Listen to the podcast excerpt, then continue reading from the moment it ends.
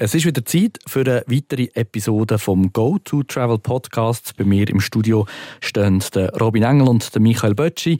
Ich bin der Manuel Welti und ich fange da mit dir, Robin, weil du hast mir letztes Mal, ich glaube, es ist eine Premiere in der äh, Geschichte vom Go to Travel Podcast, eine Fortsetzung versprochen. Also das ist, glaube ich, die erste Ausgabe, wo wir einen Zweiteiler quasi machen. Du hast mir nämlich letztes Mal gesagt, Manuel, Vancouver Island das machen wir nächstes Mal und da sind wir. Also bitte geht das Wort an dich.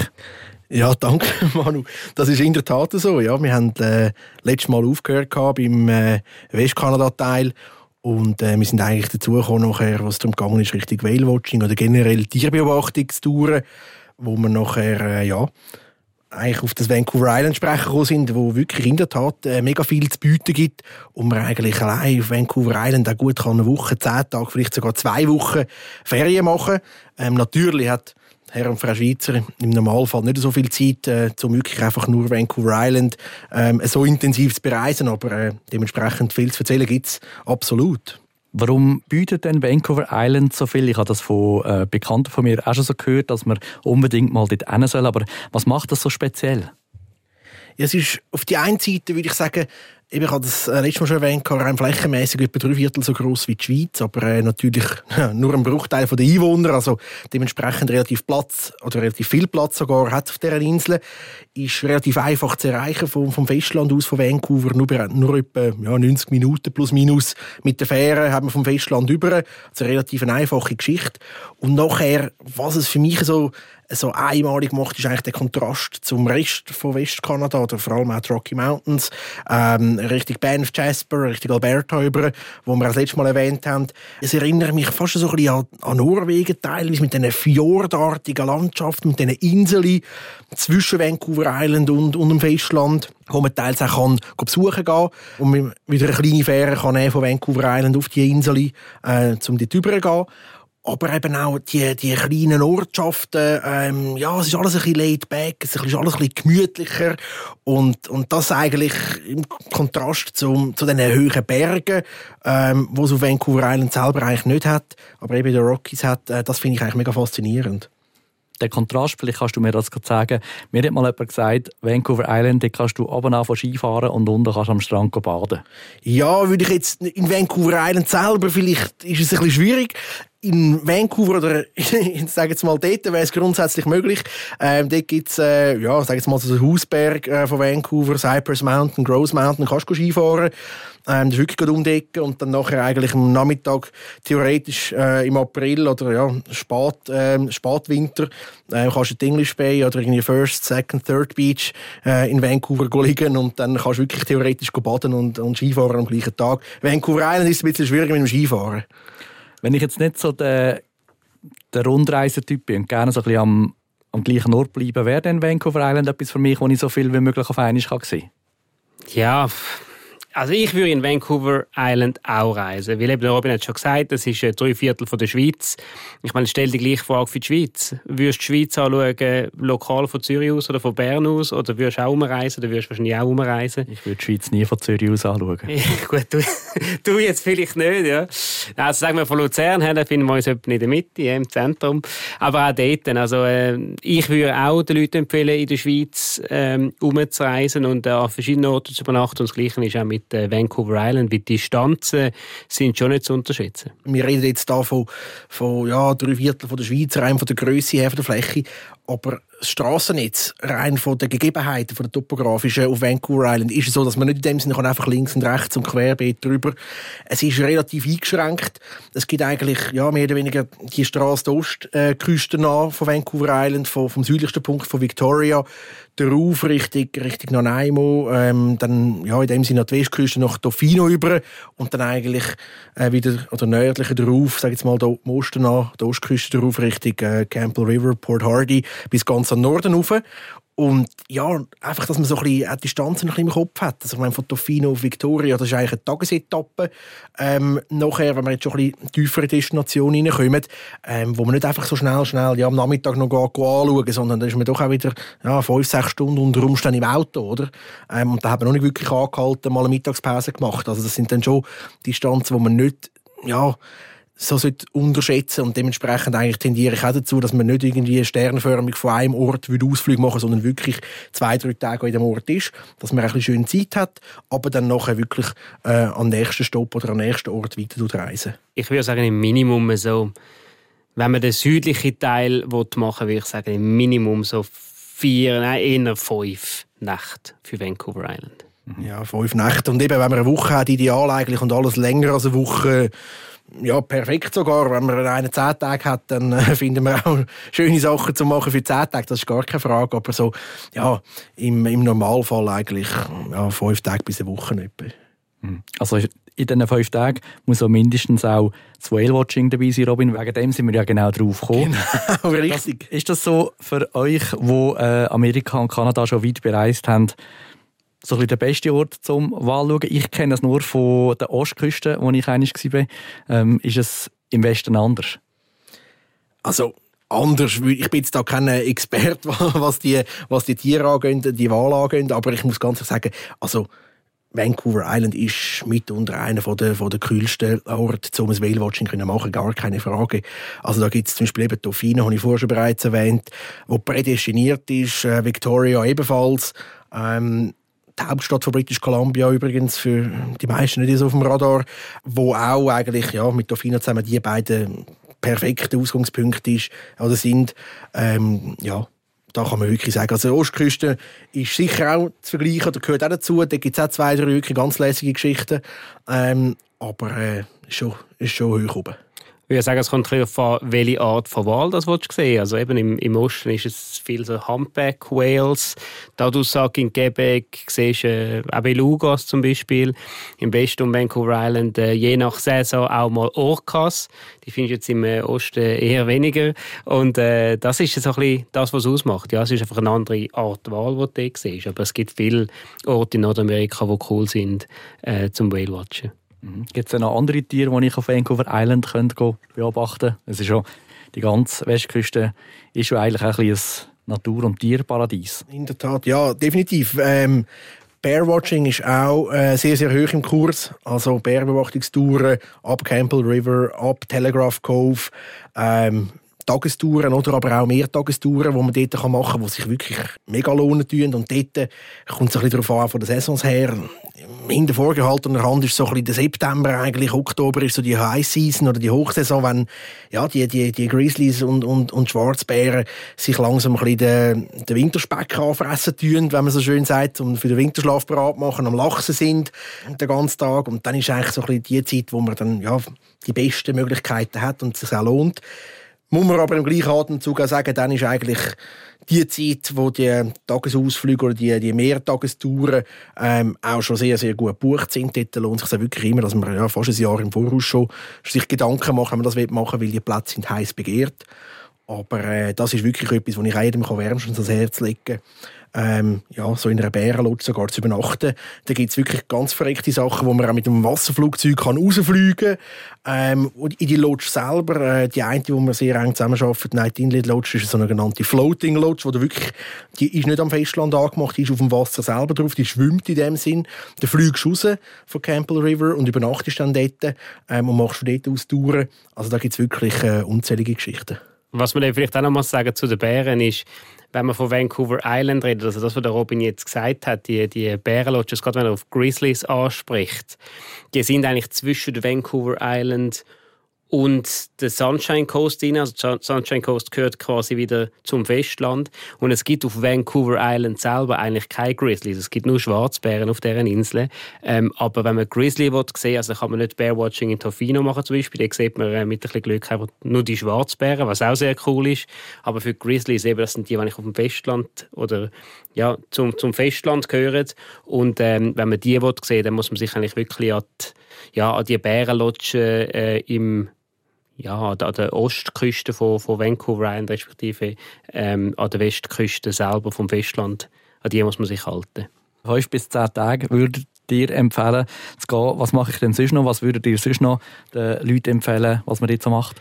Ja, das fängt sicher mal an mit, eben, der Robin hat es angesprochen, Victoria, äh, die Hauptstadt von British Columbia. Also, man nicht immer alles in Vancouver, dem ist aber nicht so, es ist Victoria. Dort ist auch das Parlamentsgebäude. Und ich würde mal sagen, es gehört sicher zu den Top 3 Provinzhauptstadt äh, in Kanada, was so ein bisschen den Charme betrifft. Also es ist wirklich speziell so das Hafenbecken ist äh, sehr herzig. Ähm, viele kennen das Bild mit dem äh, alten Fairmont Hotel. Äh, das Fairmont Empress, was so ein bisschen mit, mit der FOI überwachsen ist. Ich glaube, einmal ist FOI, auf jeden ist es grün überwachsen. Äh, und das ist wirklich ein sehr idyllisches Bild.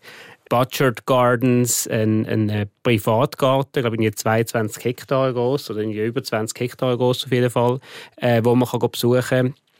Äh, eine Top-Destination für, für Pflanzenfreunde. Also dort unten, dort fängt schon mal an. Das ist wirklich super cool. Und dann eben nachher ähm, geht es quasi die Ostküste von Vancouver Island und dann quer über nach Tofino und dort haben wir dann das, den pazifischen Regenwald, den Pacific Rim und äh, das ist nochmal ganz etwas für sich allein. Also das ist nochmal etwas ganz anderes. Ja, und Tofino selber bin ich auch immer wieder überrascht. Ähm, jedes Mal, wenn ich wieder zu Tofino bin, ähm, traue ich fast Augen nicht, weil du hast wirklich, die hast mega schöne Strände dort, ähm, rund um den Pacific Rim National Park und eigentlich auf dem Weg führen Richtung Tofino. Ähm, und es hat wirklich zahlreiche Surfer und sind dort am Wellenreiten und, und am Machen und Tun. Und du hast irgendwie das Gefühl, es ja, ist jetzt schon eher frisch. Aber wirklich das Letzte, eigentlich, was du würdest erwarten das ist mega populär an dem Aufkommen, äh, das ganze Surfen, die Surferszene. Und dementsprechend so ein bisschen in dem Stil ist eigentlich das Tofino, weißt, so ein bisschen ein, ein, Surferstädtchen, ein Aussteigerdörfli in dem Sinn. Ähm, und das ist auch so etwas, wo mich eigentlich ja, jedes Mal wieder von neuem fasziniert. Und eben, wir haben es vorher erwähnt, Whale-Watching und Bear-Watching. Ähm, was dort noch zu erwähnen ist, ich werde oft mal gefragt, äh, wenn man so, so Whale-Watching-Touren ähm, ja, am, am Buch oder beraten oder am Verkaufen sind, ähm, wie dann die Tour soll vonstatten gehen. Und da gibt es eigentlich zwei Möglichkeiten. Das ist wirklich noch wichtig zu wissen. Es gibt entweder die Möglichkeit, man macht es auf einem normalen Boot. Das ist möglich, so einem klassischen Ausflugsboot. Oder eben, es gibt auch die Möglichkeit, dass man auf so einem Zodiac, heisst das, ähm, eigentlich ein, ja, Schluchboot, umgangssprachlich, das Whale-Watching äh, kann machen. Ist ein bisschen rasanter, ist ein bisschen abenteuerlicher, aber eben, man muss in dem Sinn wissen, auf was man sich einlädt. Und da äh, haben wir schon die ein oder anderen äh, Kunden gehabt, die dann äh, ja, sozusagen die böse Überraschung vor Ort erlebt haben oder eben dann plötzlich äh, ja, vermeintlich gemeint haben, sie hätten das andere gebucht. Aber es ist also schon ein, ein besseres Schluchboot. Also man darf sich nicht so eins äh, mit zwei Rudern äh, vorstellen, wo man das selber noch was rudert. Das ist wirklich, also es ist, es ist eine, eine coole Geschichte. Man ist natürlich näher dran an diesen Tieren. Und, äh, aber ja, wenn man so ein bisschen, sag mal, schnell seekrank wird, ist es sicher nicht die äh, ideale Art zum Whale-Watching machen. Auch wenn man mit kleinen Kindern unterwegs ist, dann empfehlen wir schon eher dann so die, die klassische Version.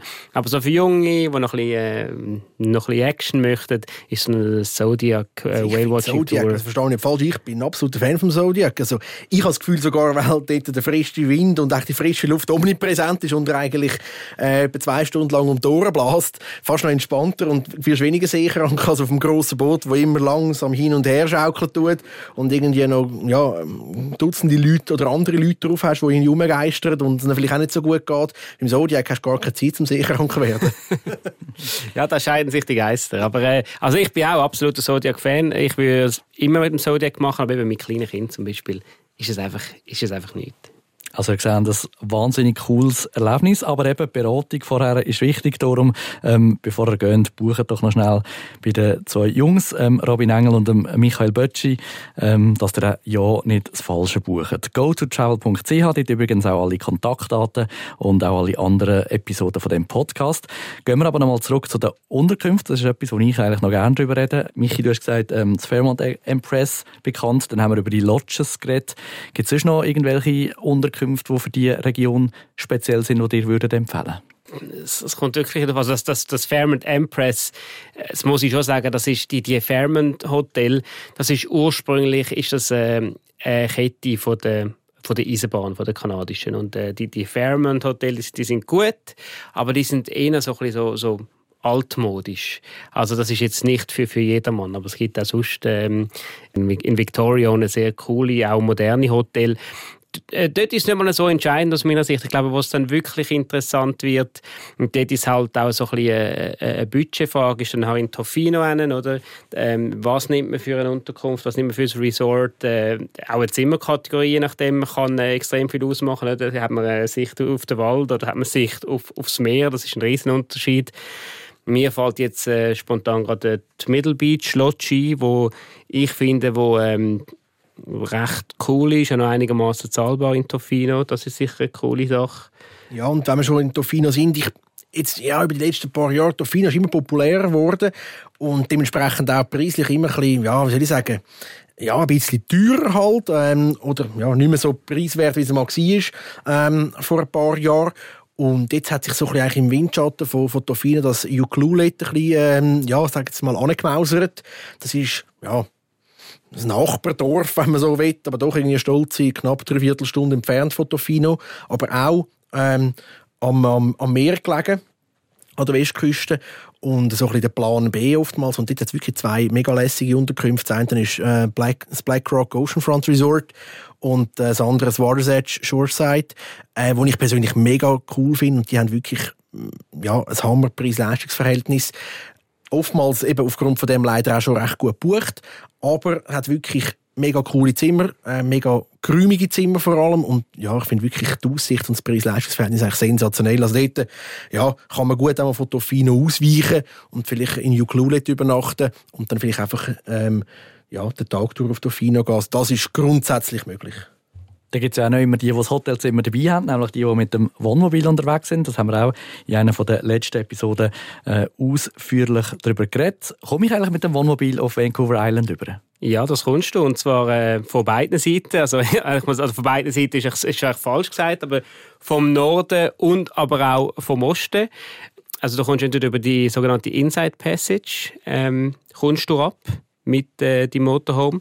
Äh, das ist eine relativ lange Fährfahrt, je nachdem, was die ist. Also Prince Rupert äh, nach Port Hardy sind es etwa ja, sind's 9, 10 Stunden. Ja, bist du den ganzen Tag unterwegs. Ich fährst am Morgen um 7, halb 8, 8 fährst ab in Prince Rupert und kommst am Abend spät, irgendwann, ja sogar später, ich würde sagen 10 Stunden, 12 Stunden, je nachdem, äh, wie es vorwärts kommt, kommst du an nachher in Port Hardy. Also es ist wirklich eine Tagesfahrt, ja. Und dann von Vancouver, ähm, entweder vom, vom Norden von Vancouver, von der Horseshoe Bay oder dann äh, unten von ähm, Zavassen aus, kommst du eigentlich auch problemlos mit dem Camper rüber. Dort fahren eigentlich die Fähren relativ ja, also ich bin im 90-Minuten-Takt in der, in der Hochsaison, das ist eigentlich auch kein Problem.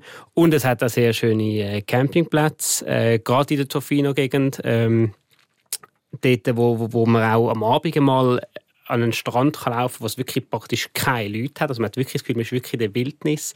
Äh, auch die Campingplätze sind wirklich schön gelegen, im Wald rein. Man hat ein bisschen, ist obwohl es natürlich auch andere Leute hat, äh, man hat ein bisschen Zeit für sich. Es gibt aber auch Campingplätze wirklich direkt am Wasser. Äh, ich glaube, du, Robin, bist schon mal in einem gewesen, wo äh, ich Gerade direkt am Wasser. Ja, Bella Pacifica heisst der. Ähm, wirklich traumhafte Aussicht. Geht wirklich, also der Name sagt es eigentlich schon, Bella Pacifica. Ähm, auf der, auf der Pazifik mega, wirklich, mega Stellplatz. Und äh, ja, Panorama war unbeschreiblich gewesen. Aber auch dort natürlich eben früh, früh buchen lohnt sich. Und äh, die guten Plätze sind, äh, gehen dort weg wie warme Weckli. Zum Thema Fähre, Robin, hast du noch einen weiteren Input? Ja, und wenn wir schon beim Thema Ferne sind, du hast es äh, vorher gesagt, Michi, etwas, was ich noch, wo, ja, wo ich noch anfügen ist eigentlich die, die Fähre in Victoria. Wir haben es vorher gesagt, zum, zum Festland auf Vancouver ist eigentlich äh, ja, die, die gängige. Gibt aber noch eine, und das ist oftmals so ein bisschen, ähm, ja, gerade ein bisschen ins Hintertreffen oder ein bisschen, ein bisschen ins Abseits gestellt. Das ist die Fähre ähm, in die USA über, äh, von Victoria nach Port Angeles. Ähm, eigentlich der Gateway für den Olympic National Park im Bundesstaat Washington. Und ich finde das so lässig, vor allem, äh, wenn Leute jetzt noch ein bisschen mehr Zeit haben, als, ja, sag jetzt mal, noch ein zusätzlicher Schlenker, eben nicht direkt zurück auf Vancouver, sondern noch in den Olympic National Park gehen. Ähm, und der ist wirklich auch nochmal etwas, äh, etwas super Spezielles. Ist moosbewachsen, wirklich mystisch, äh, ja, hat gespickt von Seen, von, von, von moosbewachsenen Steinen und, äh, und Bäumen und nachher eigentlich dann noch den Weg von dem Olympic National Park auf Seattle über. Kann man entweder auch mit, mit der Fähre machen oder auf dem Festland. Ähm, Finde ich mit der Fähre auch mega speziell. Du fährst eigentlich wirklich fast auf Downtown Seattle rein, siehst die Skyline vor dir und nachher kannst du eigentlich von Seattle auf dem Festland wieder drauf auf Vancouver. Ist nochmal so ein bisschen, ja, sagen wir mal, drei, vier, fünf Tages Umweg. Aber wirklich äh, kannst du deine Rundreise nochmal ein bisschen, ein bisschen. Ihr hört es, die beiden Nordamerika-Experten Robin Engel und Michael Bötschi könnten noch viel mehr erzählen, auch über das Thema Vancouver Island. Geht doch vorbei auf ihrer Webseite schauen, go2travel.ch, wenn ihr weitere Informationen wettet über eure nächste Reise durch Kanada oder auch die USA. go2travel.ch. Die könnt ihr übrigens auch alle Episoden von dem Podcast nachlesen oder ihr ladet sie einfach ab, überall dort, wo es gute Podcasts gibt.